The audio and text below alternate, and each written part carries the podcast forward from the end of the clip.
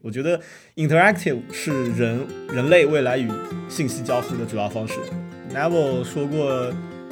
呃，一句话就是说，成功的公式就是说，先解决你自己的问题，然后把这个问题的解决方案无偿的分享出来。在信息的交换和知识的分享上，我觉得这绝对不是一个零和游戏，这一定是一个正和游戏，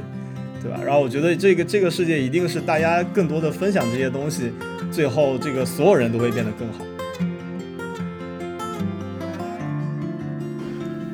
嗨，大家好，欢迎收听 Bad Talk，我是主持人 Lin Boy。今天请到的嘉宾是林豪，他目前在 Google 工作，喜欢写作与分享，偏爱科幻小说与独立游戏。今天我们就来一起聊聊他的故事。好，欢迎林豪。哎，大家好，呃，我是林豪，我现在在 Google 当软件工程师，我在美国旧金山湾区生活。呃，之前上过节目的呃树是我的大学同学兼室友，也是我很好的朋友。OK，你是不是在那个 CMU 上学的？对的，呃，我在 CMU 读了一个呃 Master 学位。就如果要概括一下的话，我觉得其实呃还是比较典型的，就是作为一个来美国求职的跳板的这样一个项目。所以说，我的经历可能就是也只能在一定程度上，呃，反映在 CMU 上学的体验。对，但是我可以简单介绍一下我的那个项目，它比较小众，它叫 Master of Information Technology Strategy。呃，它的项目的来源也很搞笑，就是最初是 CMU 为了去投标国防部的一个呃项目，才。创立的这个呃 program，然后国防部就是想，呃有一个学校能够帮海军训练一些既懂技术又懂呃国防战略这样的呃人才，对对，然后他就然后他就高端了，是的，然后他就建立了一个这样的项目，然后这个项目它好就好在说它的选课相对比较自由，但是因为它不是那种。呃，非常正儿八经的 CS 的项目，也不在特别难进去的 School of Computer Science 底下，所以它申请起来没有那么难。呃，这个就是比较符合我当时的情况，因为我当时是因为我大一的时候没有好好学习，所以我的 GPA 不是很高，所以那些特别正统的项目我不太升得上。对，所以我最后就是去了这个项目。但是就是其实我们选的课。呃，基本上还都是跟那些正统 CS 项目是挺接近的。呃，我个人的话，当时我选的课主要是两个类型，一类是呃机器学习的课，呃，然后另一类是呃比较底层的一些课，比如说呃分布式系统。对，然后我的我觉得我最大的感受是 CMU 的课非常的朴实和注重基础。嗯，它的课程的评价体系相对于相对于国内高校的 CS 教育来说，呃，合理的多。比如说，他会把更多的百分比，就最后得分的百分比分配给就是平时的对平时的平时的作业，呃，然后它它包括一些 lab，包括一些小的 project，然后考试就是指书面考试的分量会比较小少，然后那些。平时的那些 coding lab 的，呃，就是一般一般都比较硬核。呃，CMU 有一门很有名的课叫一五二幺三，呃，或者叫 CSAPP，就是 Computer Systems A Programmer's Perspective 那本书相对应的那个课，就是一门非常有名的课，就很多人都上过。就是那个是一个比较好的例子，就是说他的做他的平时的 lab 大概是那种感觉，就是他会非常。扎实的考察你对呃所学知识的掌握，并且你在不作弊、不找别人帮助的前提下，如果你能把那些平时的作业全部都在规定时间内把它做出来，那其实就是你能够证明自己已经掌握了这些知识。所以我觉得这是 CMU 从能够保持自己的这个教学质量的声望的一个方式。嗯，所以他们的他们整个这个评分体系也是分布式，它不是集中在一个某个最后的大考。对，嗯，OK，那整个学习氛围是怎么样的？学习氛围就是简单来说，就是完全没有在朋友圈能看到的，在国外留学特别开心的那种样子，就是在 CMU 是完全没有的。对，就是 C 呃，因因为 CMU 的课业负担比较重，就比如说，如果我每个学期选个三门课、四门课，呃，已经是非常多了。当然，就前提是我选的是比较呃正统的 CS 课，每门课他平时可能。一个学期可能也就四个月，然后他平时可能有八到十个大大小小的 assignment，然后我我印象比较深刻的是我的呃我的倒数第二个学期是一个二零一八年的春季学期，我平均下来每周要赶三个 due，然后就是大家的大家每天的生活都被上课和赶 due 的 schedule 所主宰，然后大家平时也。很少有 social 或者出去玩的机会，呃，比如说你你平时能看到你的呃同项目的同学的机会，基本上就是在你跟他一起上的课上，或者说你们可能半夜三点都一起在图书馆赶 project，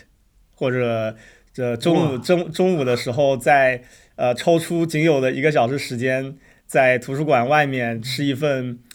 什么八美元八美元的中餐外卖，就是你在这种时候能够碰到你的同学，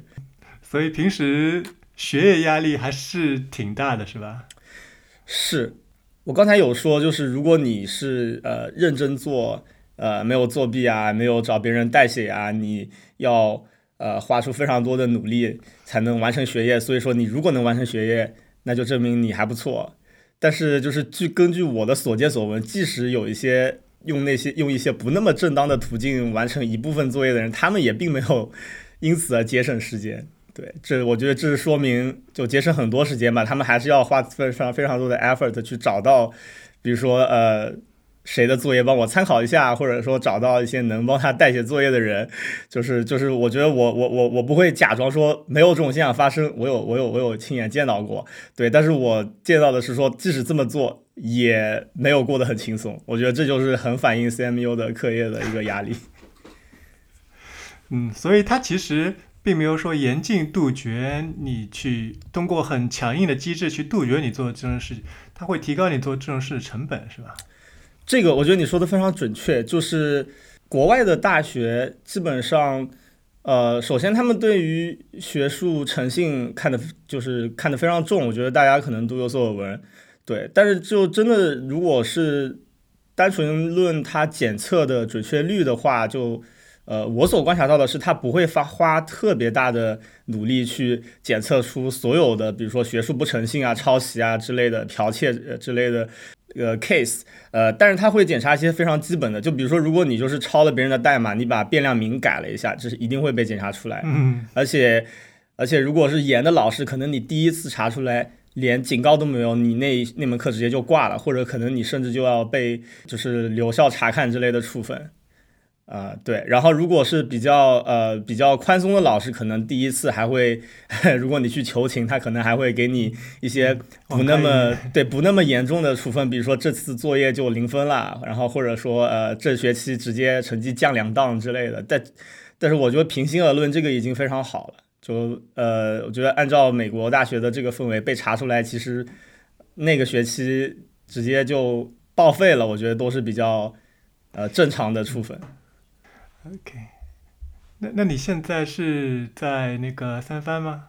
呃，我现在在呃，就是三藩的南边，呃，在 Sunnyvale，就是大家叫阳谷县的一个地方。对，所以就是的确就是平时生活的圈子都在这个呃湾区以内，然后我们这儿大家一般就叫南湾。嗯，那比如在南湾生活，它是一个怎样的状态啊？我觉得它很有意思，就是它有一个两面性。一方面，我觉得湾区生活节奏相对比较快，我觉得是相对于整个美国，或者说相对于比较传统的、比较经典的西方发达国家而言，它的生活节奏非常快。但是如果你把它跟比如说中国或者印度之类的发展中国家相比，你又会觉得呃好像也差不多。就是说，就是其实就大家会觉得湾区的人很卷，比如说湾区的房价很高。呃，比如说湾区还出了像谷爱凌这样的这样的那个优秀人才，然后他的父母也，他的母亲花了非常多的资源去培养他，就是像像像像他那样做做的人，湾区非常非常多。呃，但是这是这是其中一面，但是另外一面，我觉得这里也是一个足够多元包容的一个地方，就是你你完全可以不过那样的生活也 OK，而且而且湾区其实绝大部分。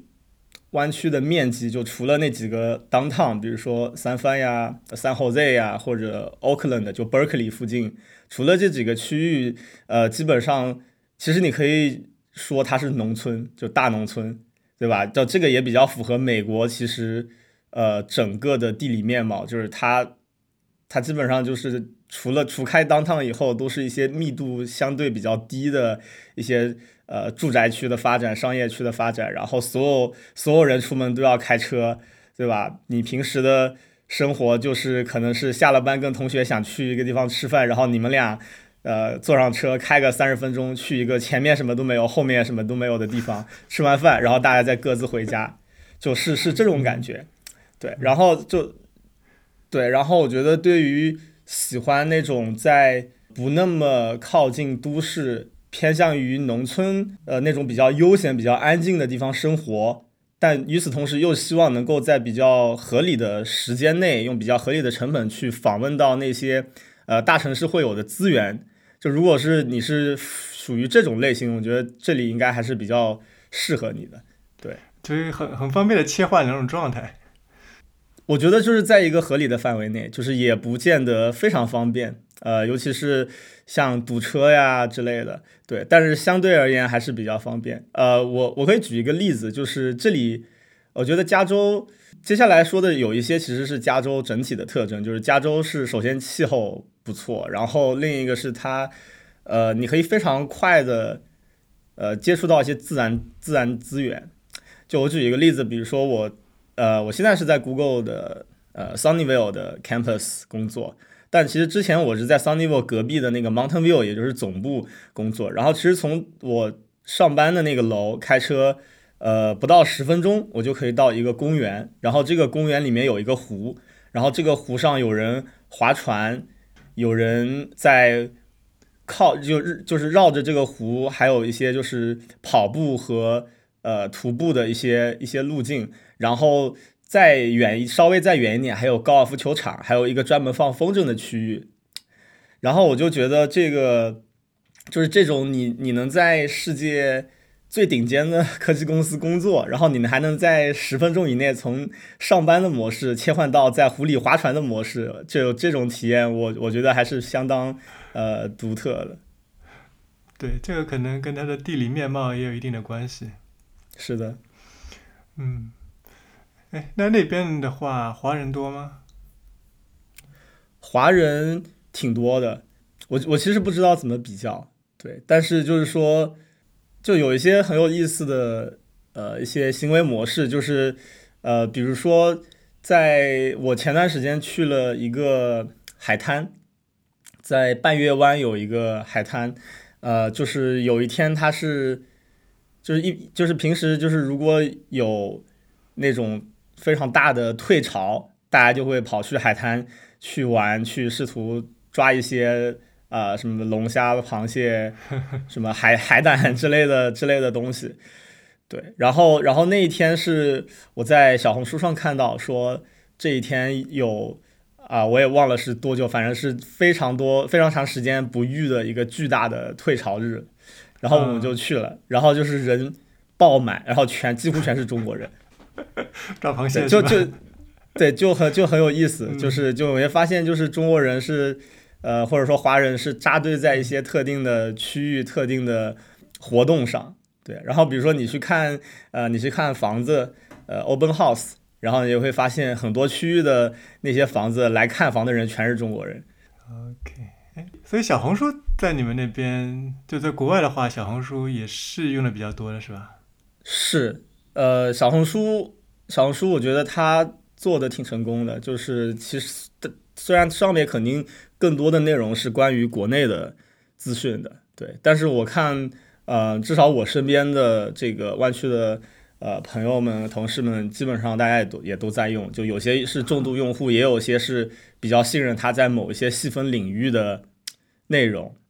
就我们说，其实其实，比如说去我们去搜一个呃某一个景点的攻略，或者说某一个呃每个地方的美食推荐，或者说你去，甚至在说你去旧金山某个国家领事馆办签证的攻略，这种非常。非常非常特定的东西，其实现在呃，Google 或者说别的搜索引擎呃做的并不是很好，因为他们没有能够很好的去鉴别那些呃也是关于这个话题但是质量不高的内容。对这一点上，小红书呃不错，至少我的我作为一个用户的呃体验，我发现很多时候他找到东西比较靠谱。嗯，那接下来我们聊聊 career 方面的。就是你目前在 Google 的工作内容大概是怎样的？OK，我现在在一个叫做 Looker Studio 的组工作。啊，Looker Studio 是一个我们叫 Business Intelligence 的一个工具。基本上，Business Intelligence 可以认为是呃一个公司或者一个 agency，它从它的数据中产生。去挖掘一些 insights，产生一些价值的最后一英里，呃，然后这个工具能做的事情就是说，呃，首先它是一个呃类似于 Google Docs 的一个 Web 工具，嗯，打开网页就可以用它。然后，呃，它就是跟 Google 的绝大部分应用一样，也是用 Google 的软件系统，然后也有 Google，呃，像 Google Docs 那样的。呃，共同呃，比如实时的共同协作和呃那种分享的这些机制全都有。呃，它能做的事情是说，它可以首先它可以连接到非常多不同类型的数据源，就是为了方便方便理解，就是说我们可以就是假定说每一个数据源可能都是一个类似于一个呃 database 里面的一个 table 这种感觉，就是一个扁平的一个一张表。对吧？所以说它可以连接连接到一个，比如说 MySQL database 里面的一个 table，也可以是一张 Google Spreadsheet 里面的数据，也可以是你自己上传一个 CSV 或者 Excel file 的里面的数据，然后也可以是比如说 Google Ads，比如你用 Google Ads 打广告啊，然后你能看到一些你的广告的 performance 的这个数据，我们也有 integration，或者 Google Analytics，就很多，就这是它的数据源这一方面，嗯，然后。然后你可以就是在这个数据源的基础上，你可以去 build 你的 report。然后这个 report 就是一个 interactive 的一个 drag and drop 的一个可视化的编辑体验。啊，你可以在 canvas 上面直接放一些什么，比如说折线图、饼图、时间序列图，啊，可以放一些 table。然后这些这些图都可以呃都有自带的，比如说什么 filter，呃之类的东西。然后你还可以，然后当然还有就是说，你可以去给这整个 report 呃添加一些样式，就就跟做那个呃 PowerPoint 差不多。啊所以最后你可以做出非常漂亮的可视化的图表，然后这整个图表你可以 share 给别人，或者呃有一个非常有一个就是我们很多用户非常喜欢的 use case 是它 schedule 一个说每周一早上八点把这个 report 渲染成 PDF，然后发给我的老板。对。嗯，OK，那我大概能想象一个使用场景，比如说是一个部门，一个公司，它做用户增长的部这个部门，然后这个人就可以用这个工具，比比如把一些那个，比如这一个月或这个 Q 的一些增长数据，可以方便的拖出来，形成一个表，是的，一个 report，嗯，是的，是的，呃，就是在呃我们用户非常喜欢的，非常喜欢这个产品的一点就是说，这可以 minimize 你。从开始工作到得到 insight 的这个之间的时间，对吧？因为因为因为有一些 use case 是比较复杂的，可能大家能够接受说，OK，我可能要花十分钟写一个很复杂的 SQL 语句再去 query 它。但是有有时候非常就非常的简单，就像刚才你说的这个 case，然后用我们的产品，可能它在两分钟以内就能做出来。对，就是这是这个是用户非常喜欢的一点。嗯，那他有有能力，比如说我去。去写一些较复杂的 query，然后把它那个把结果导入吗？我觉得首先第一是呃呃，我们所提供的数据源就是如果你粗略的分，它可以分成 SQL 和 non-SQL 两种类型，对吧？然后如果对于是 SQL 的数据源，我们是支持，就是说，呃，比单纯把一个数据源，呃，link 到一个 table，这是非常简单的一种 model 去 model 它的方式。然后我们支持更复杂的，就是说你可以写一段 custom 的 SQL 语句。然后我们就会去跑这个 SQL 语句，然后在这个基础上，呃，让你去 build dashboard。呃，对于 non 对于 non SQL 的话，基本上就没有办法。对，就但所以所以我们的我们的体验其实还是在就目前为止，我们的体验很大程度上还是说，相当于是有一个 UI，然后你去这个跟这个 UI 去交互，然后你所交互的那些呃 concept，比如说有一个 table，有一个 chart，有一个 filter，这都是我们自己所发明，当然也不是说我们独创，就是这个非常一些非常普世的一些东西，一些一些概念。然后你是去跟那些概念交交互，来表达你的查询的这个本意。然后这个东西最后再被我们呃的，比如说 backend 去翻译成，就如果是 SQL 的话，就翻译成一个 SQL query statement；如果是别的基于 API 的一些呃。数据源的话，就再翻译成那种东西。嗯，对对，但是我们的确，呃，就是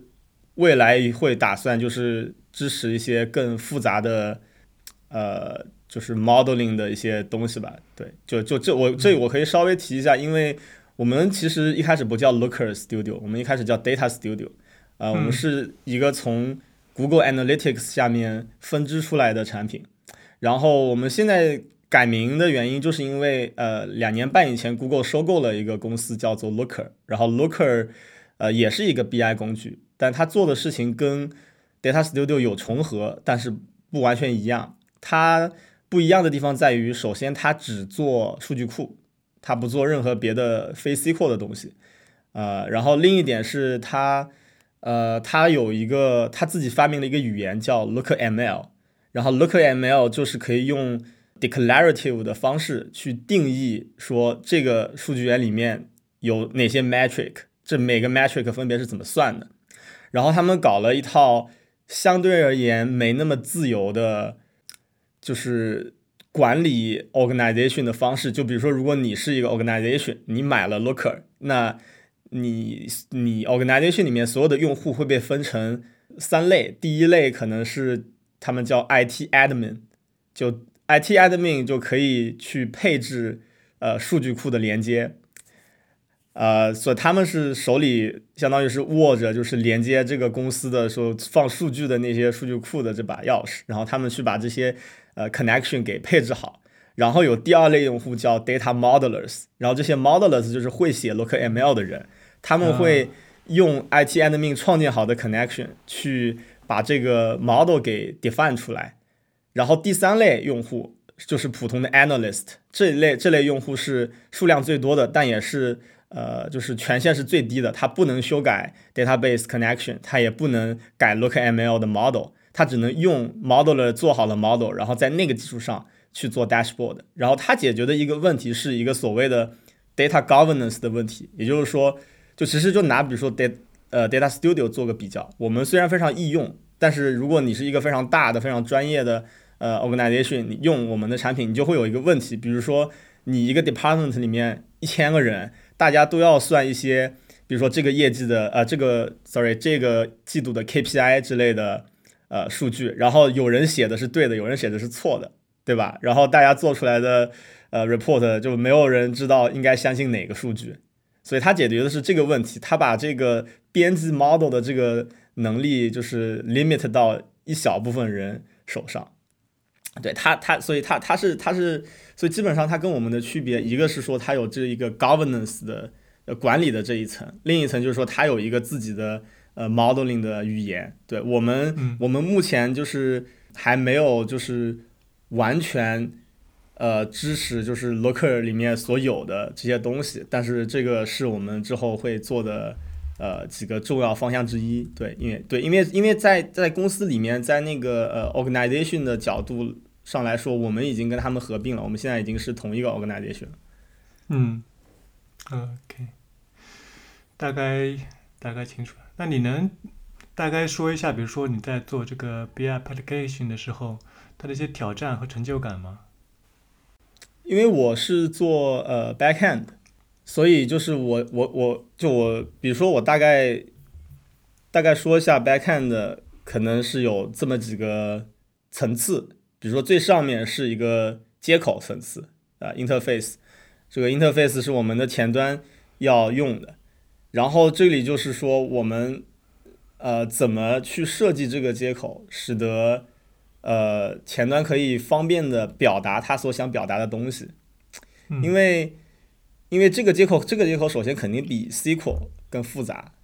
因为会会有一些 SQL 所没法表达的概念，或者说很难表达的概念，呃，就比如说一个非常在 BI 里面非常常见的 use case 是说我要对两个时间周期内的数据进行对比，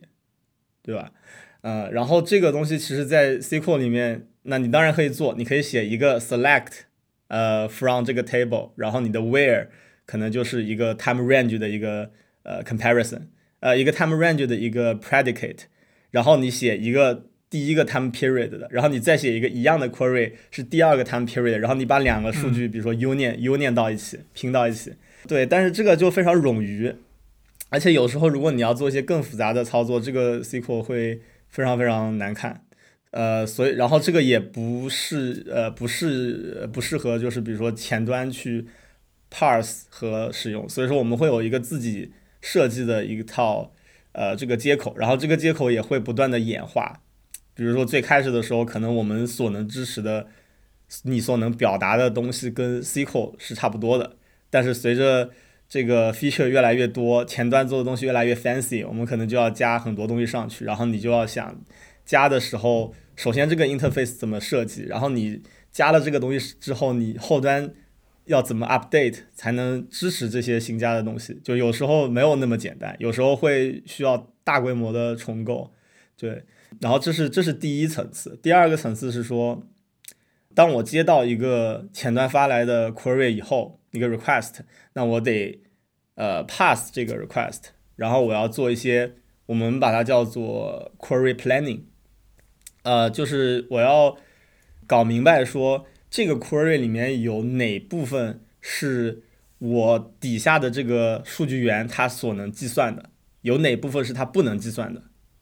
呃，这是我们 backend 的一个比较核心的东西，呃，就我举两个例子来说明一下，一个就比如说。如果我是在一个 MySQL 数据库上啊做 query，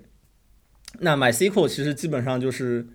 就我们我们前端所能表所想表达的那些计算或者 expression，那基本上 MySQL 都能算，或者其实任何 SQL database 应该都能算，只是可能说最后生成出来的 query 比较复杂，但它应该都能算，或者说可能它不支持某一个非常 specific 的 function。但是我们可能能够就是怎么用它现有的 function，，怎么东拼西凑一下把它拼出来，对，所以这种这种情况下，可能这个数据源能够算几乎所有的东西。但是也有一些情况是，比如说如果是呃 Google Spreadsheets，呃，那这个其实有点涉及于这个涉及这个实现的细节了，对吧？就是你在 Google Spreadsheet 里面，那你当然也是能算东西的，对吧？你可以写函数，就很复杂的东西都是可以做的。但是当我们在内部跟 Google Spreadsheet 的对接的时候，它的那个接口是不支持这些计算的，它只能给我说，OK，Spreadsheet ID 多少，里面是哪一个 tab，然后你要第几列到第几列，然后你要不要那些隐藏的 cell，你要不要那些被过滤掉的 cell，我只能告诉他这些东西，然后他把数据直接给我，就我不能再，我不能让他帮我算任何东西，对，所以说我们只能，我们我们得把那个数据拿来，然后把。呃，要算的那些东西在我们 backend 里面自己算，所以 query planning 其实就是把呃这个进来的这个 query 拆成两部分，然后这样后续的这个呃 processing 的时候，我们才能知道就是哪些要送给他那个数据源自己去算，哪些是在我们这里面算。所以这是第二个 layer，呃，第三个 layer 是呃其实就是呃相当于就是我们称之为 connectivity，就是说。呃，负责跟这些就这么多数据源进行呃沟通的那个层次，然后呃，就这个当然包括呃那种 SQL database，然后也包括那些啊什么 Google Ads、Google Analytics 这些基于 API 的这些东西。对，然后呃最后就是有一个被称为呃 Post Processing 的这个 layer，就是会做刚才我所说的这件事情，就是如果数据源有一些算不了的东西，我们就在这个里面算。然后这是我所呃 own 的。呃，backend 的 service 就主要的四个 layer，然后我觉得做这些工作主要的挑战性，呃，就来自于，首先 query planning 是一个非常难做的事情，呃，它是它涉及到非常多的这个考虑和以及它在它其实，在数学上可能是一个就是说，呃，一个也比较难解决的问题。呃，因为最终最终我们会把这个呃 request 把它表达成一个所谓的 expression tree，或者说叫呃 algebra，然后然后我们要用一些呃算法去便利这个数，再把这个呃从而达到这个 planning 的目的，就最后我们得把一棵这棵树拆成两棵树。一棵树给 给那个数据源去算，另一棵树在我们 backend 里面自己算，所以我说这是一个就是从技术上来说特别有意思的呃一个 module。然后另一个比较难的点呃比较有有挑战性的点就是说 connectivity 的那那一 part，就是说就这 connectivity 其实呃说白了也不是一个很 fancy 的东西，它其实就是说你要有一个平台，这个平台要非能够非常方便的。添加对一个新的数据源的支持，对吧？那比如说我本来支持十个不同的数据库，我现在要加第十一个，或者本来支持 Google Ads、Google Analytics，现在 Google 又出了一个新功能，比如说是 Google Flights 或者 Google Surveys，呃，whatever，然后这个又要加进去。对，那那但是这里就是有非一些非常实际的工程上的挑战，就是说。你这个平台要怎么做才能保证说每一个这个新的这个数据源加的时候的 effort 是最少的，以及它后续维护的成本也是最少的，对吧？因为如果说这个呃，而且就是除了刚才说的这两点，还有一点就是说，这个你所你这个平你这个平台所提供的这个接口是不是足够清晰、足够独立？因为如果你没有做到这两点的话，可能就是会。导致其他的公司里面的其他的 team 想跟你做对接的意愿就会降低，因为对他们来说门槛会更高，然后就然后可能就会出现一种这样的情况，就是说没有其他的团队愿意呃帮你做这个对接，即使说这个对接可能对他们也有利，然后最后就只能你我们 team 里面自己出人去做这个东西，呃这也没有问题，但是这样就不 scalable。如果我们有二十个人，我们就可以维护四十个不同的数据源。那我们要维护八十个，我们就得有四十个人。啊，对，就我觉得这是这些是我呃感受最深的几点吧。嗯，所以一个是前面，比如说前那个前端或者接口上面足够的足够的清晰简简洁，让使用方接入的成本会比较低。然后还要考虑考虑到一个后续。比如说接新的 service 的它的一个便利度，不能通过直接加个 if else 这种东西不太好维护的方式去去做。对，还有就是 request 过来之后，你们要对这个 request 进行一个，比如说 pass 拆解，让这个可以流到对应的对应的 service 去组装数据，再把组装了数据再进行封装之后，再返回返回给一个最终那个前端，让他们去做展示。大概流程就是就这么一个流程是吧？是的，是的。嗯，好，那其实那个 request planning 那边我不是太了解。呃，request planning 它大概是通常来说，一个 request 过来，它会对应一个对应到一个特定的 table。比如说，我是要一个呃，我这是一个 API 请求，或者说这是一个 database 请求，或者说这是一个呃 Google Sheets 请求，那。你说的这个 request planning，因为你刚刚说它会有一个，嗯，比如说是呃，把它解析成一个数，然后对应到不同的不同的 service，或者说其他地方，最后再把数据做一个合并，这块我不是太理解，为什么会这么复杂这个过程啊？OK，呃，我举一个例子，比如说，比比如说我的，呃，比如说前端所表达的这个 query，它是说我要知道我在某一段时间内，比如说二零二二年最后一个月内，我这个店所卖出去的所有的东西加起来的营业额。但是我有一个呃 filter 是说我只想知道卖到日本的营业额。嗯，然后假设这个数据源是 Google Spreadsheets，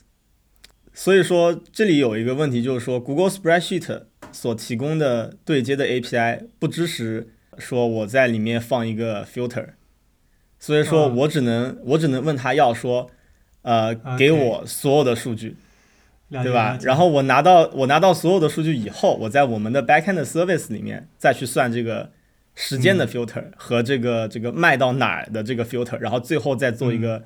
aggregate，就把它全部加起来，最后才得到一个数字。就是你们这边，现在你们这边把那个 Google Sheets 缺失功能给补上了。对对对，就这个是呃，这个是就是最核心的呃一个功能之一吧，就是嗯，你支你你支持了非常多的数据源，但是最后如果你提供的 API 不是一个 API，那就没有价值，或者说就没有那么有价值。对，我们最终得提供一个统一的 API，所以我们必须把这个数据源所缺的东西给补上。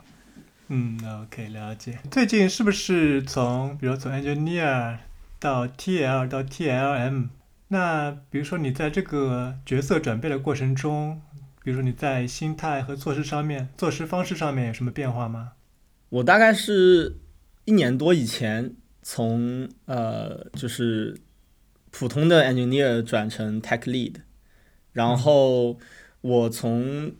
我大概是其实非常近，就一两个月之前从 Tech Lead 转成 Tech Lead Manager。我觉得这两次转变就各自有一些比较独特的这个，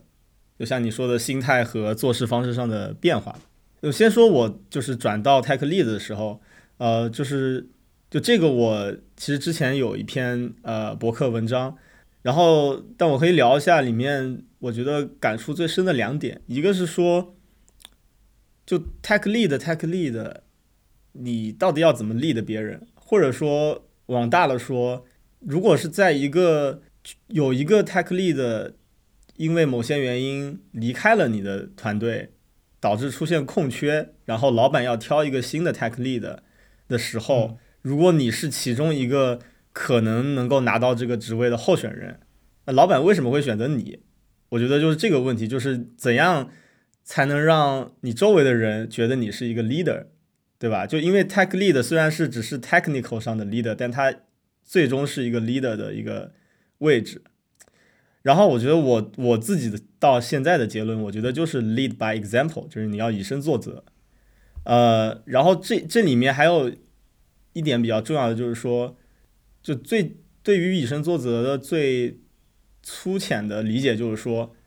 如果我要在技术上给人做榜样，那首先我自己得技术很厉害。这当然没错，就是说你要能够产出高质量的设计和实现，呃，这个完全没错。而且你要能够 deliver 你承诺了的东西，在在一个比较合理的时间范围内，你要能够 launch。呃，好的 feature，用户想要的 feature，呃，然后让你的 leadership 去呃去认同你。但是与此同时，我觉得还有一个非常重要的层面，就是你的行为，就是你在做事的时候的行为，我觉得非常一呃非常的重要。呃，就就举一些非常简单的例子，就是说，如果一个普通的 engineer，呃，他开一个 meeting，他跟他组里的几个人和一些其他 team 的人，呃，开一个 meeting。那我会觉得，就我对他的期望就是说，他能把他开这个会的目的讲清楚，然后能够正常的参与这个讨论，呃，然后讨论完了，会议结束了以后，能够把呃其中一些说了要做的事情去做，呃，那就 OK 了。至于他做的快不快、慢不慢，他。呃，沟通的好不好？我觉得我不会有太高的期望。但是如果这是一个 tech lead 做一件一样的事情，那我会期望他在比如说他在开会之前，他会直接 set 一个 agenda，呃，然后他要能够比较清楚的表示表达说我们为什么要开这个会，我们开会希望得到的目的是什么，然后他要能够在大家讨论陷入僵局或者说有冲突的时候，及时的干预，说 OK，可能这个地方我们回头再讨论一下，或者说这个东西可能得 escalate 到我们的老板或者我们的 leadership 才能解决，然后从而就是保证这个 meeting 能够正常的走下去，去达到他原本大家想得到的一些目的。然后，并且他可能还是那个记笔记的人，他在 meeting 结束以后，如果在有必要的情况下，他可能会把他记的笔记，或者说就算他没有记笔记，他可能会把呃他自己觉得最重要的 take away，呃发给所有与会的人，呃，然后他还能他还要能够在这个会议结束以后去 follow up 那些呃会议上大家说了要做的事情，呃，我觉得就这是。我会对一个我对一个够格的呃 tech lead 会有的一个预期，呃，对，就其实其实说白了，这些这这些行为就都不是很难，但我觉得难的就是你要能够非常一致的一直做到这些点，啊，我我我我个人觉得这是非常重要的，就是呃，别人会去 认可你作为一个 leader 的这一点吧。OK，所以这个就是你技术上面首先要。那个被大家认可和信任，然后做事方面，我觉得很重要是你要有这个 ownership。比如这件事情，比如就这个事情本身，你是这个事情本身的 ownership，所以你要关心它的一些进展，它的一些那个其他人对这些事情的一个反馈，大概是这样，是吧？对。那从 TL 到 TLM，他们之间带来的那个变化是什么？就是我现在当 T O M 也没有很久，呃，所以我觉得，就之后可能还会有别的感触。但是现在有一些非常有意思的感触，就是说，首先第一点是，就是当我当上 T L 的时候，我的 manager 包括我看的一些书啊，呃，文章里面的建议和一些我身边的人建议，都是说，OK，有一件你要做的更好的事情，就是你要更擅长把一个事情。呃，delegate 给别人，对吧？然后 delegate 给别人就不是一个很简单的说，OK，这个事情你去做这样一个行为。我那那是一个很不负责任的一种行为。就你你得想这个东西为什么你自己不做，对吧？然后这个事情为什么你要挑这个人给他做，并且你把一个事情 delegate 出去以后，你并没有能够逃避掉这个责任。其实相当于说这个责任还是在你身上，或者很大程度在你身上。然后你要跟他被你 delegate 的那个人一起保证这个东西最后能 deliver。我当 TL 的时候就是有感受到，OK，我要在这件事情上我要更擅长去做这件事情，主要就是因为 OK，你当 TL 以后就有一些额外的责任，那你平时就不会有那么多的时间，对吧？所以说，如果你不能很好的 delegate 的话，最后你就会做所有的事情，做所有的，尤其是做所有的杂活。但是。从 T L 到 T O M 以后，就这件事情变得更加重要，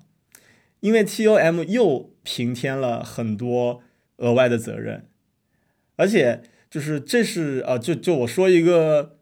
我的一个同事跟我说的一点，我觉得非常的有道理，就是他说，其实当了 T L M 以后，最让人不太能适应的一点，呃，并不在于说，OK，你要花很多时间去做那些。只跟 manager 有，就只因为你是 manager，所以才要做的那些事情，这里面可能有一些琐事，呃，就这是这这当然没有错，但这不是最可怕的一点，最可怕的一点是在一年当中会有好几段时间你只做这些事情，嗯，呃，因为别并不是说你你每周啊少了十个小时，而是可能一年中有八周你每天都在做只做这些事情，就是这个非常的可怕，对，然后我觉得尤其是对于之前是 engineer 的人来说，尤其是像我这样其实也没有呃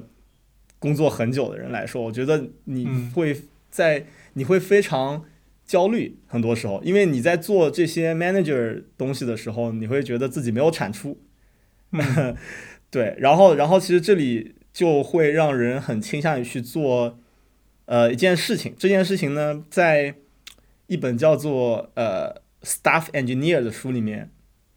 呃，那个作者把这个行为称作为 snacking，就吃小吃。他就是说是什么是 snacking？他就是说当一个团队或者一个 org，它里面没有了那种既有影响力又容易做的事情以后，对吧？就是因为你你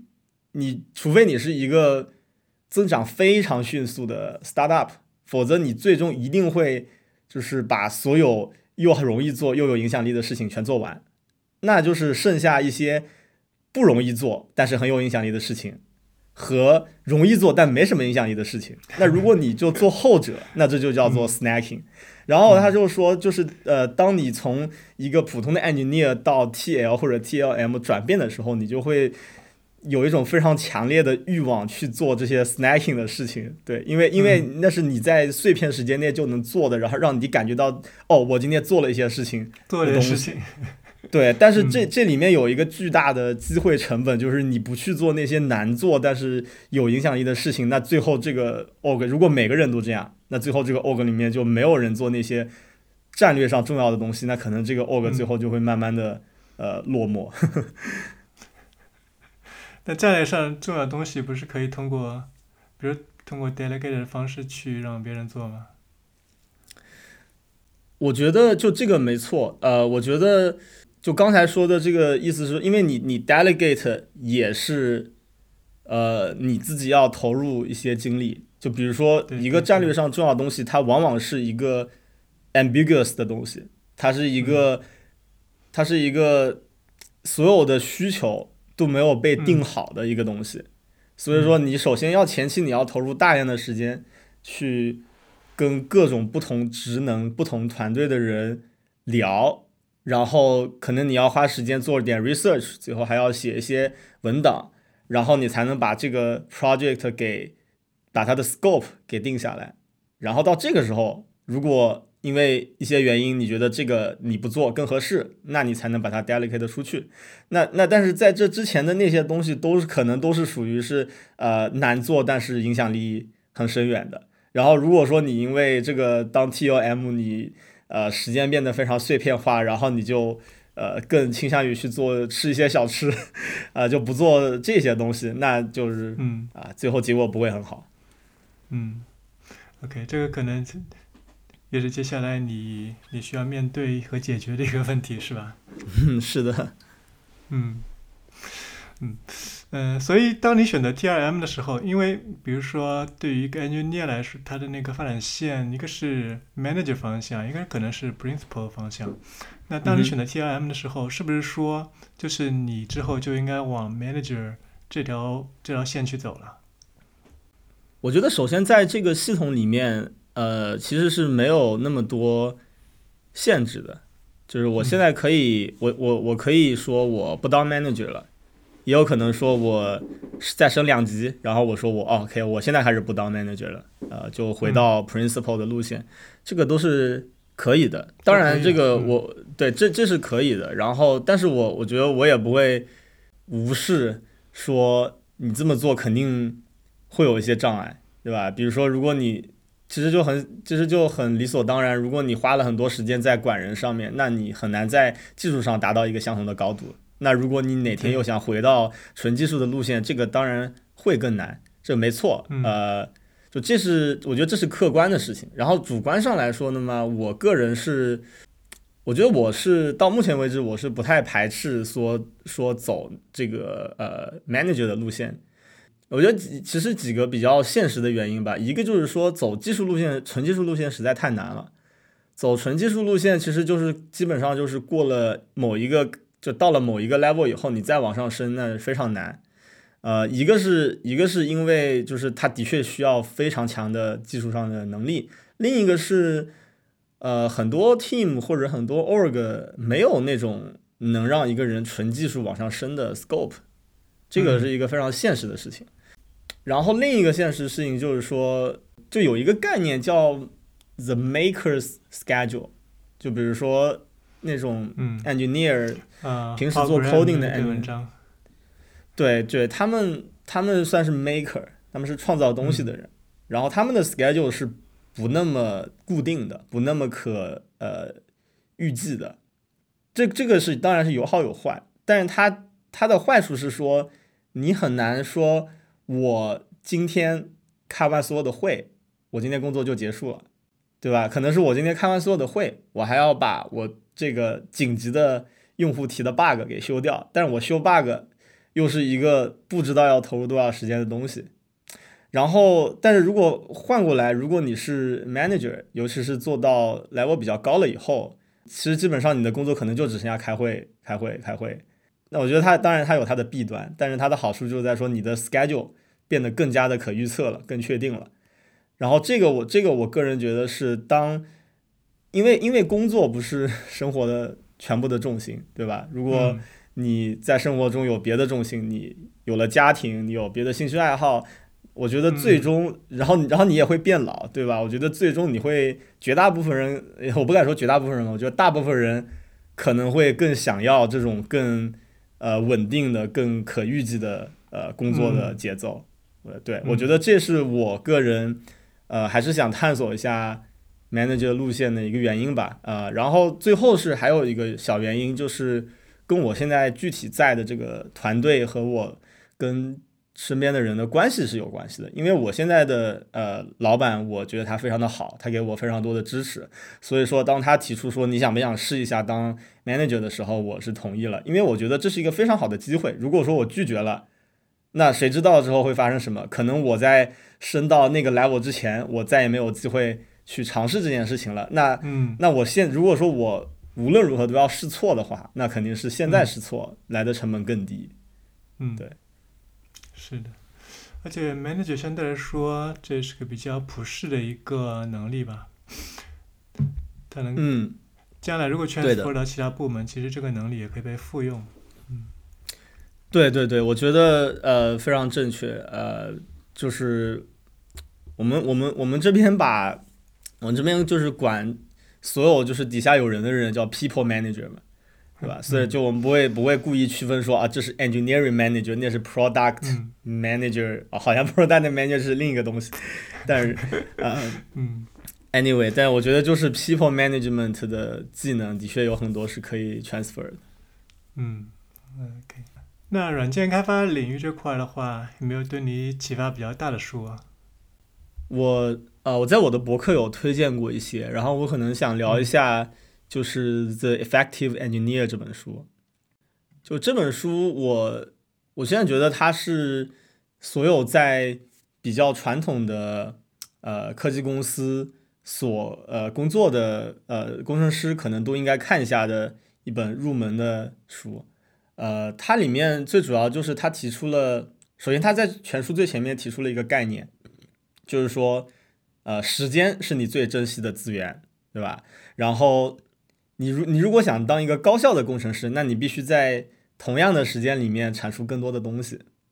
然后他就把这个产出除以时间这个东西称为 leverage。然后所以说他整本书就是围绕着怎么提高你的 leverage。然后从呃从就从数学上说，如果你的 leverage 是两个东西除出来的，那很简单，你要么就是把分子变大，要么把分母变小，呃，要么就是说在同时有好几个呃。leverage 不同的事情之间挑选的时候，你去挑那个 leverage 最高的。但这个书，但当然这个说的非常抽象。然后这个书里就给你介绍，就是在这每一种情形下面有哪些具体的可以做的事情。对，然后我觉得，对我觉得这本书非常好，就是它里面讲的很多东西都是一个职场的新人，嗯，不太容易说，就是刚进来的时候就已经有的一些习惯。他给你提供，他给你的一些建议都是说，如果你能去，呃，遵循里面的一些建议，你会养成一些很好的习惯，然后这个习惯就是你，就是基本上终身受用，对。嗯，那比如说你现你你无论是 engineer 或者说 TL 和 TLM，那你在时间管理这块的话，有没有自己的一些思考或者说实践吗？我基本上，呃，基本上我时间管理可能有就是四个要素。呃，我的就第一个要素也是最重要的要素，就是一个单一的 to do list。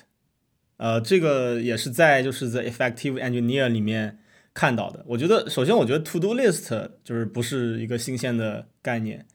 嗯，但是他那本书里面强调的一件事情，说你就一个 list，不要有两个 list 或者多个 list。我觉得这个非常重要，因为呃，因为 to do list 上面肯定会大于一件事情。然后如果说呃，如果说你非常想要最大化自己的产出、生产力之类，当然就是我觉得我我其实现在觉得就并不一定要那么严格的追求这个，但是我现在只先先说。如果你想追求这个，那你就经常要就是重新排列这些东西的优先度。所以说，你如果你把所有的东西都放在一个 list 里面，那你就能够同时看到这所有的呃东西，这样你排列优先度就非常的直观。这是这是第一个要素。然后我自己是呃，我现在在用那个叫 Obsidian 的那个 app，呃，作为我的笔记工具，然后我的 To Do List 就是里面的一个。文档，对，然后我会把它分三档吧，就是近期的 to do 和中期的 to do，还有长期的 to do。然后其实其实里面长期的 to do 也也就不是很像 to do 了，它可能是更类似于 OKR 之类的东西，就可能说我呃今年的、明年的目标，或者说五年以内的目标之类。对，所以我主要还是看的是前面两个呃区，就前面两个 list，就近期的和中期的。然后这是这是第一个要素。后面两个要素，呃，就比较相关，就是一个是 zero inbox，呃，一个其实就是日历，就是 zero inbox，其实应该也不是特别新鲜的东西，呃，基本上就是说你你保证你的收件箱是空的，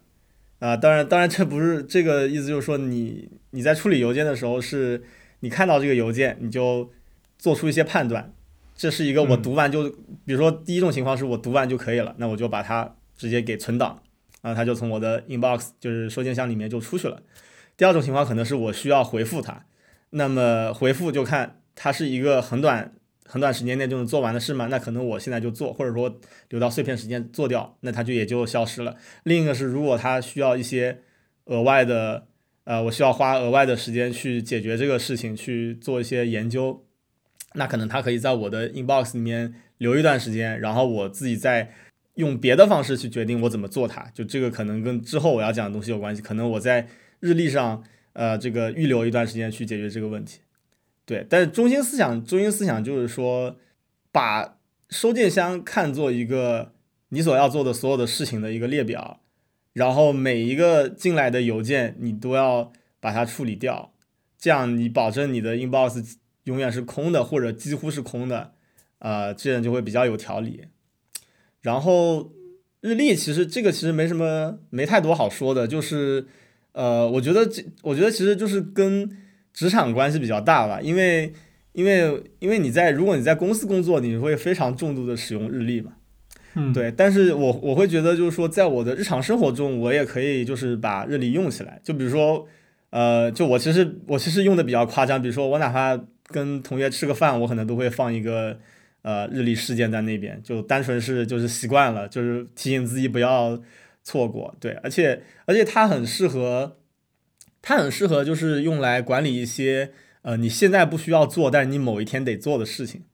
对吧？就比如说我买了一个东西，然后我要把它退退货换一个东西，然后我去把它呃我去把它放到邮递员那儿，然后。呃，他说大概七天以后收到，那我七天以后可能会想确认一下，就是那个网站上是不是说他收到了，这个退款有没有给我退？那我可能就加一个 reminder 在那边，或者一个 event 在那边，或者说我想到说，OK，呃，我出去玩租了个车，那个账单有点问题，那我要呃给他打电话问一下，但是现在是晚上，对吧？客服下班了，那我明天我就直接定一下，OK，我两点。到两点十五分给他打电话，我我我会我会非常重度的把这些东西全部放到呃日历里面。日历，嗯，对。然后最后一点就是呃 time boxing，就是说我觉得 time boxing 就 time boxing 是指说我我在日历上预留一段时间，就专门做某一件事情，或者说某围绕某一个主题所展开的一些事情。呃，我觉得这是相当于是对前面的这几个。要素的一个补足，因为前面这几个要素不能解决一个问题，就是说，如就打个比方说，我现在是一个软件工程师，然后我的目标是十年以后我要做一个非常厉害的 YouTuber，但是我没有任何 YouTuber 所必备的呃一些技能，如我不会剪视频，对吧？我不会，我我没法很好的对着摄像头说话。就打个比方，就这些东西，那那我要怎么去朝着这个目标努力呢？对吧？那我觉得，当然首首先是可能我要对那个东西，对于我想达到的这个目标，我要做一个比较详细的计划。但是这个计划做好了以后，你去怎么实践它？那那我觉得可能，如果比如说我就可以做一件事情，比如说我每天预留一个小时，比如说晚上七点到八点，我就学习视频编辑。打个比方，对，就这这个这这个就是 time boxing，就非常简单，但是非常有效。嗯，我对我基本上我时间管理就是这几样东西。嗯，OK。所以，嗯，因为你刚刚提的 inbox 在 Google 内部还是的沟通还是以邮件为主，是吧？像 IM 多吗？IM 也是有的。我觉得我们相对还算是呃比较传统，就是我们的沟通基本上是呃就除开那些呃只有内部才有的呃内部工具以外嘛，我们就是邮件、呃文档和 IM。然后其实大家大家的那个工作习惯不太一样吧。对，但是大家可能都，如果说能找到一个共识的话，可能就是说，一个事情如果开始变复杂了，大家就会 prefer 把它从 IM 移到邮件；如果变得更复杂，就是从邮件转到那个文档，因为邮件就很多层回复以后就很难看，看之前的人的回复。对，文档会更清楚一点。嗯，哦，这可能是国内国外的一个差异，因为国内很多它内容可能就是就没有这么个，比如说 IM 到。邮件邮件到文档这个过程，它直接因为 IM 最方便，所以直接在 IM 里面去做。所以做图图的时候要手动的从 IM 里面 IM 里面去挑出来，去放到 Inbox 或者说 To Do 里面。这可能是个差异吧。嗯嗯嗯。我我我我觉得大家的习惯或者说共识的差异是存在的，但是你刚才说的这个痛点，我觉得就是应该是哪里都有的。就比如说，我呃，比如说我老板就很喜欢用 IM，然后他经常可能会跟我说一些我得做的事情，那我也对吧？然后我在工作，我我我在工作上我有一个单独的 To Do List，就是用我们公司内部的。呃，笔记软件，因为我不能在别的地方写那些公司内部的信息，所以有一个单独的东西，那我也只能 这个把它 copy paste 过挑出来。嗯，对，对，那看来这还是一个普遍的一个现象。嗯。嗯，那工作之余的话，我看你还挺喜欢看科幻小说，玩一些那个独立游戏的是吧？嗯。嗯，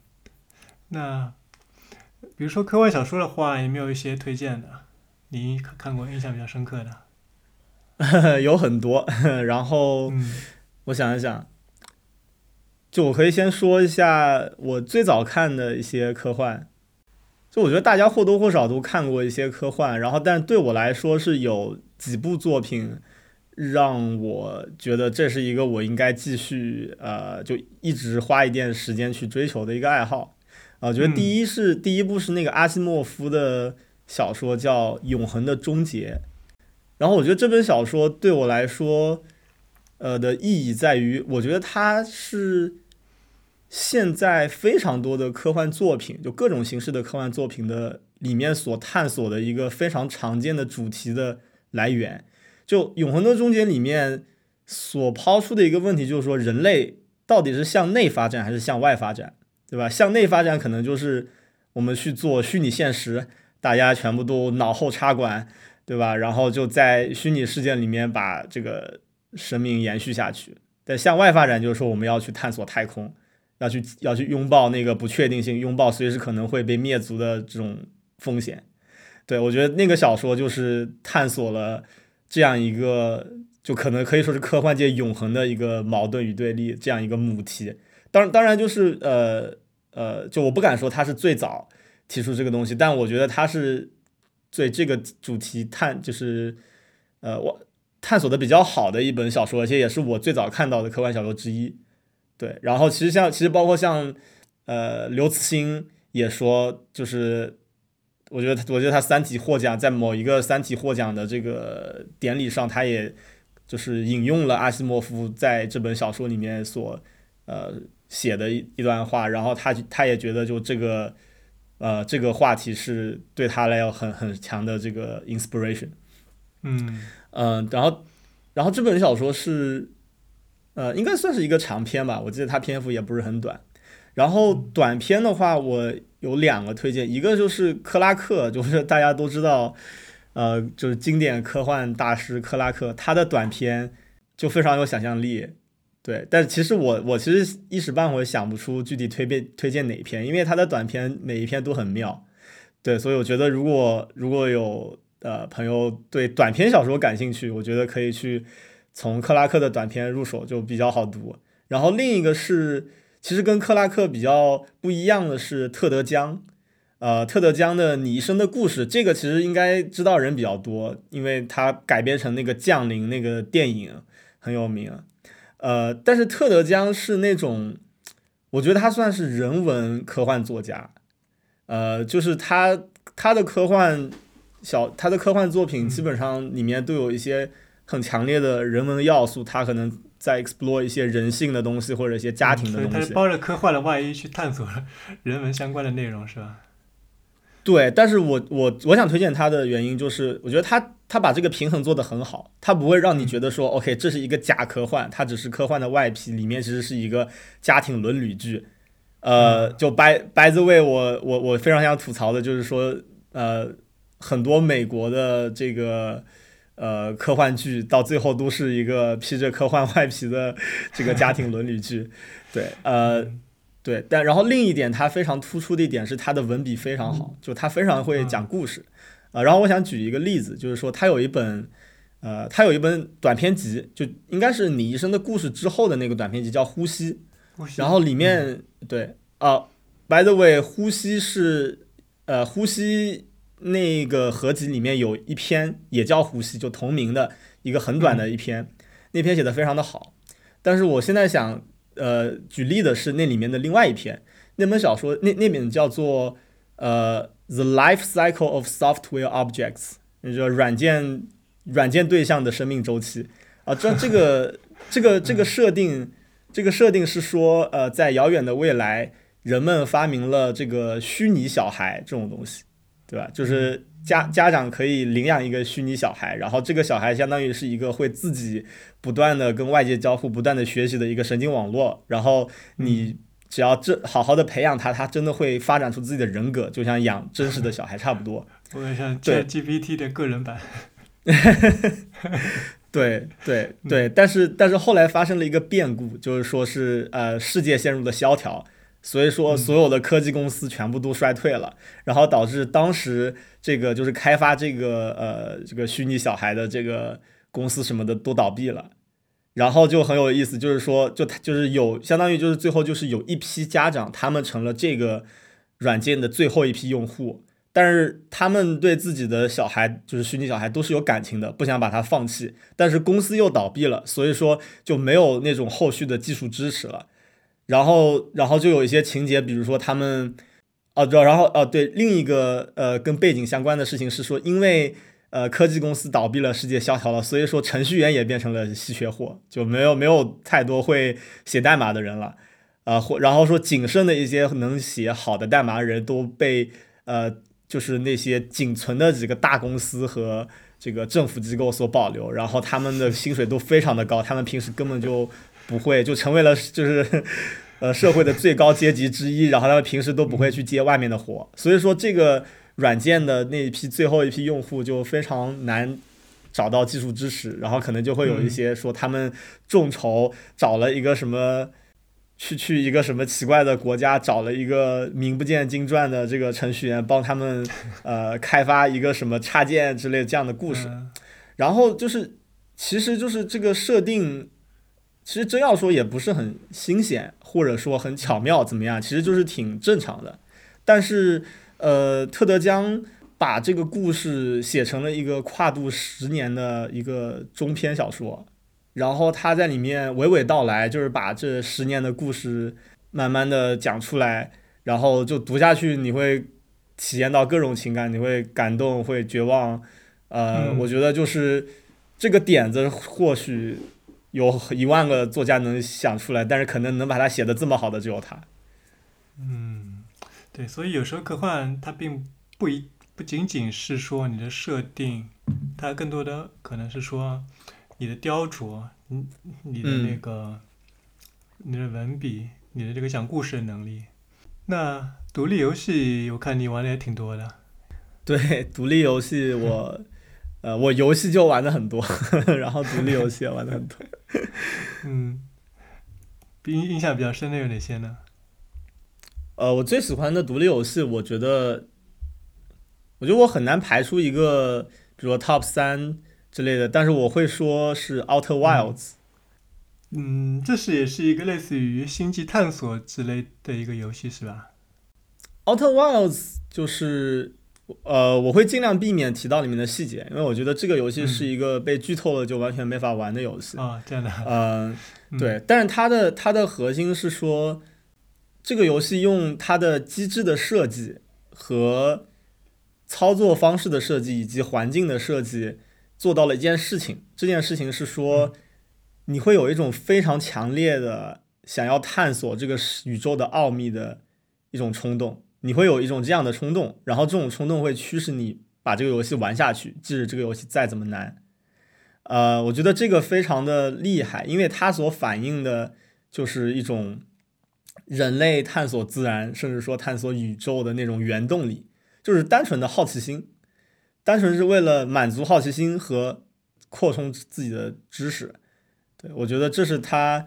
所想表达的。呃，一点，然后我就非常喜欢这一点。然后这个游戏，呃，就是通过它的机制设计啊，包括它在里面重现了一整个太阳系，就一个虚构的太阳系里面很多行星，然后每个行星都有自己的特点，都有自己的危险呃自己的故事，对啊。然后它，然然后它操作方式也是可能 故意搞得在有些地方比较别扭，然后让你。可能就是能够比较身临其境的感受到，如果你真的去了一个陌生的太阳系，你去探索，也是这种像走钢丝一样的感觉，动不动就会死。对，我觉得这是他做的非常厉害的一点。呃，就就就最后提一下，就是说，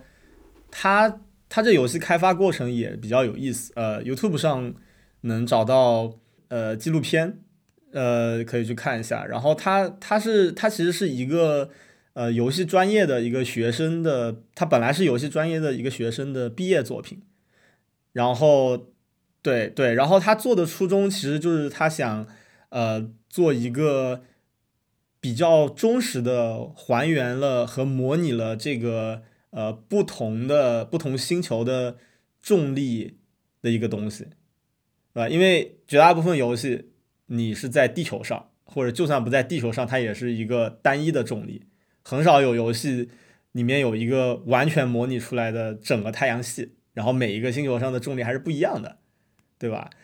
对，然后他就是想做一个这样的东西，然后他等他把它做出来了以后，就是被一些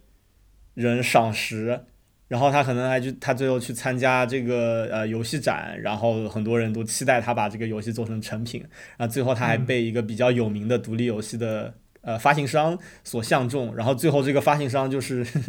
说你这个游戏很好，但是还还不够，就是不够这个润色的充分，再花点时间，然后他又花了挺久时间去打磨这个游戏，最后才变成现在这个样子，呃，挺挺挺震撼。哦，原来这么个故事，所以，嗯，所以你觉得独立游戏的话，它吸引你的点是不是就是它其实有是有个内核的？嗯，我觉得首先我要说的一点是，我觉得独立游戏是一个一定程度上比较呃暧昧的一个词，就是你很难去界定什么是独立游戏，什么不是独立游戏。呃，但是我觉得在现在这个时期，大家说的独立游戏吸引人的点是，呃，呃，我觉得就是因为与它相对的那些比较成规模的大的游戏作坊。他们比较难跳出一些固定的盈利模式，就比如说《使命召唤》，它它有那么大的市场份额，它每年都要出新的作品，那它一直就这个这个盈利模式，既然是能赚钱的，它就会一直在这个方向上走。所以说，你玩射击游戏，永远就是 OK 进去。突突突突突突打人，然后这个每一年可能这个枪枪支或者装备换一下，然后有的时候可能还稍微有一些小创新，比如说我记得，呃，有一年的呃有一年的那个使命召唤搞了一个在太阳系里面作战，对吧？但是它是它相当于是说，只是说是多了一些地图，就像开副本一样，你从一个地方飞到另一个地方都是直接一点就飞过去了，并没有说你自己要开船过去之类的。但是就是与此相对的，独立游戏能够更好的跳出这些已经存在的固化的模式，然后它能创造出更多的生态位，创造出更多的 niche，对吧？然后这个。我觉得这是非常重要的一点，因为，呃，游戏，我觉得它是非常呃，它是未来人们与信息交互的主要方式，对吧？因就其实其实其实我们现在其实我们说 video game，其实它已经不是一个非常准确的一个词了，对吧？现在很多现在很多游戏公司都管自己叫 interactive，对吧？因为其实其实其实你说什么？呃，书籍、这个音频、电影，这这这些就之前的娱乐的媒介都是用了一些人的感官，但到游戏这就是它可以试图用所有或者一部分的人能呃用得上的感官，但最终它的它是一个能够你能跟它交互的一个一一一个东西，呃，然后游戏也五花八门，比如说有什么股市模拟器，对吧？那它它可能。根本不是靠画面，它是甚至甚至都不是靠任何形式上的感官的刺激，它就是通过一个你可以交互的一个模拟器来让你对于比如说金融市场的运作和比如说股票市场的运作得到一个直观的感受。那我觉得这个这种东西就是一个 interactive，你当然也可以说它是游戏，但我觉得它是一个 interactive。我觉得 interactive 是人人类未来与信息交互的主要方式。然后，所以我觉得，如果有一个东西或者有一些呃群体所在推动的事情，它能够让这个 interactive 或者这个游戏能够更好的往百花齐放的这个方向上发展，那我觉得这个是我会想支持的东西。我觉得现在独立游戏呃就是一个这样的东西。然后另一个呃层层面是说，独立游戏之所以被这么叫，很多时候是因为它的创作团队可能就很小。所以说，它在很大程度上，它会比较能够还原的保留这个呃作者所个人想表达的东西，呃，然后我觉我觉得这个可能是一个更 personal 的一个原因吧，因为我觉得这个有好有坏，就可能很多人想很多创作者所想表达的东西其实也没有那么好，对，但是我觉得他是他想个人表达的很私人的东西。这个是我想我想感受的东西，我觉得这是我想珍视和追求的体验，就是我这是我觉得有意思的东西，呃，就比如说，比如说，呃，非常有名的独立游戏就是呃《Stanley's Parable》斯坦利寓言，呃，它的作者他他有一个呃他的作者有一个另外的作品叫《The Beginner's Guide》，叫新手指南，名字很奇怪，对，但是那个作品里面就是呃有非常多的他个人就是。就是作为一个独立游戏开发者，他所经历的挣扎，所呃经就心理上的一些历程，全部都被他放在那个游戏里面啊！我就觉得我不可能在我我基本上不可能在任何一个大公司做的游戏里面感受到同样的个人表达。嗯，我记得之前有一个纪录片，就是讲独立游戏他们背后的这些人的故事的，都是都特别有情怀，然后但是也挺难的。对对，就就是一个游戏做做八年十年是很正常。对，确实挺难。然后可能是说，正常大公司的游戏可能会更偏向于那个市场导向，因为所以这两个东西，他们可能还是会有点互补的的感觉在。对对对，哎，对我觉得互补这个说的非常准确。那我觉得就是。我我如果完全玩独立游戏，我也受不了，因为因为独立游戏其实就很难，呃呃，就大部分的独立游戏就肯定会有一些缺点，就是它不够 polished，它有非常多完成度不好的地方，对吧？然后有的时候你有的时候你就想，呃，比如说玩，比如说你玩刺客信条，你就想在一个制作的非常精良的地图上走来走去，打打杀杀，我觉得这个是所有的玩家都会都无法完全抛弃的一个。欲望吧，嗯嗯，快到尾声了，那我们来聊聊这几年你自己感觉做过的最棒的投资是什么？嗯，我觉得是写作和分享。就我就是之前那个呃，我记得是 Neville，呃，Neville 说过呃一句话，就是说成功的公式就是说先解决你自己的问题，然后把这个问题的解决方案无偿的分享出来。那我觉得呃，我非常赞同这个说法。嗯，就我自己有一段，我上大学的时候有一段经历，嗯，对我影响比较大，就是。就是那个时候我在上呃那个时候我在准备出国嘛，然后就是在做学校的申请，然后我我当时就发现有很多坑嘛，就各方方面面的，就你升学校那些网站，呃有些网站有些坑，有些学校让你做成绩认证，然后你做成绩认证也有些坑，然后邮寄材料什么的，呃都有一些问题，然后我就觉得我当时其实就非常朴素的觉得。OK，我现在踩过这些坑了，那我应该把它写下来，然后分享给别人，嗯，这样别人就不用踩这个坑了。但是，对，然后，然后我我当时除了是自己想写这个东西以外，我还非常天真的，就是想鼓励别的人也去做这件事情。然后我就呃建了一个微信群，呃，找了一些跟我同级的要出国人，然后我在里面说啊，我可以给大家分享一下我的。经验，然后希望大家也可以自己分享一下。然后我就发现很多人加群，但是没什么人在分享自己东西，就只有我在分享。他们都想听，嗯，对对。然后，然后我觉得，呃，当然，我觉得可能并不是他们不想分享。我觉得有一些人可能也是陷在一些嗯误区或者说这些呃情绪里面，他觉得 OK，他没什么可分享的。我觉得那是另一个问题。但是我觉得还有一部分原因。就是之后我跟一个长辈聊，他就跟我说，他说那是他他说我就是比较天真，比较 比较美好，就是很多人觉得这个世界是一个零和游戏，他觉得他如果跟你分享的东西他就亏了，啊，我觉得说的挺有道理的吧，就虽然我不认同，但是我的确能想到就有很多人可能是这么想的，但是我觉得我我我我觉得我非常不认同，我觉得这个。在信息的交换和知识的分享上，我觉得这绝对不是一个零和游戏，这一定是一个正和游戏，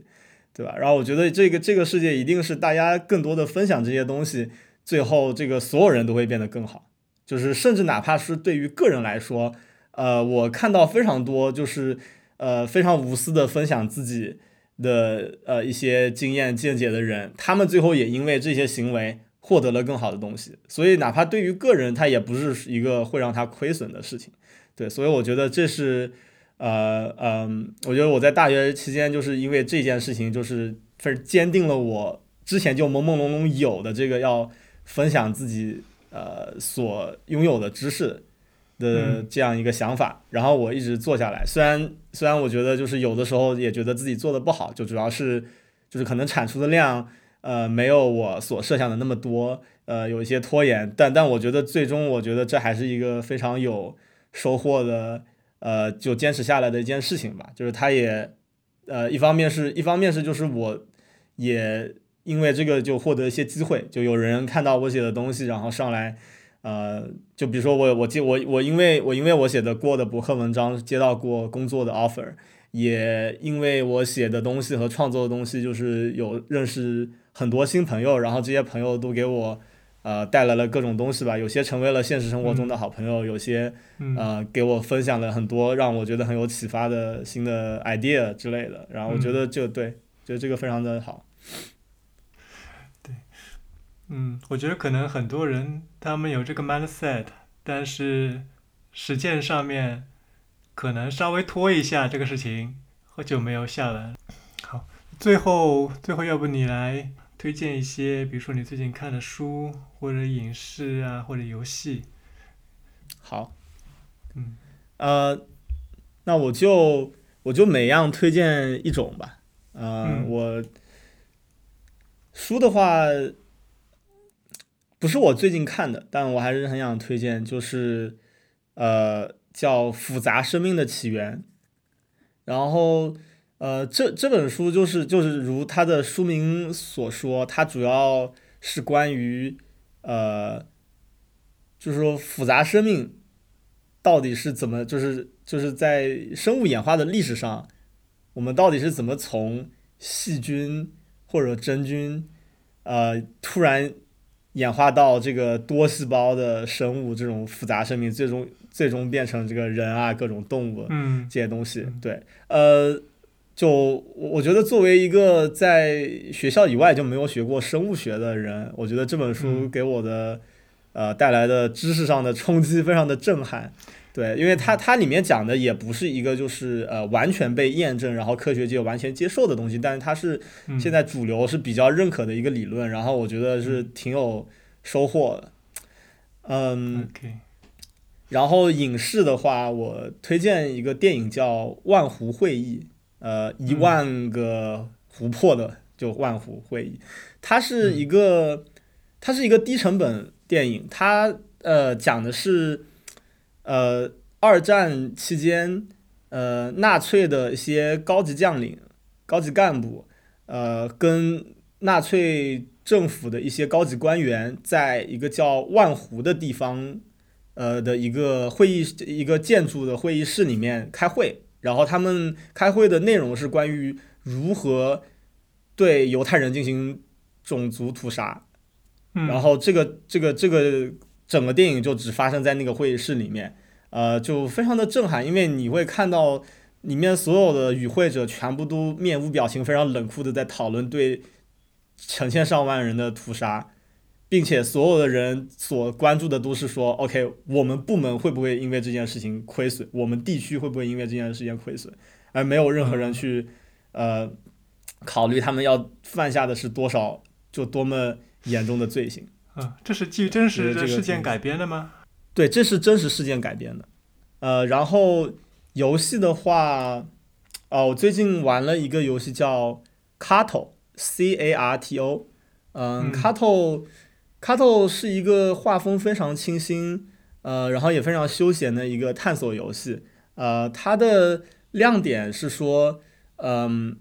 在这个游戏里面，你的你是可以编辑地图的，就是这个游戏里面，呃，地图被切分成一块一块的正方形的小块，然后你你每你每个时刻肯定是在其中一块上面，然后你在任何时刻都可以按一个键调出整个地图，然后你可以把呃任何一块就是取下来，然后给它贴在这个地图上已经存在的别的块的边上，只要说那两块之间的那个边界是，对，是相符的。就比如说那里面有不同的地形，有海、有草原、有森林啊，只要是森林对森林、草对草、草原对草原、嗯，海对海，就可以连上。然后就是这，然后你是有条件的穿越。对，然后你是用这个机制去解决里面的一些呃 puzzle。就比如说呃，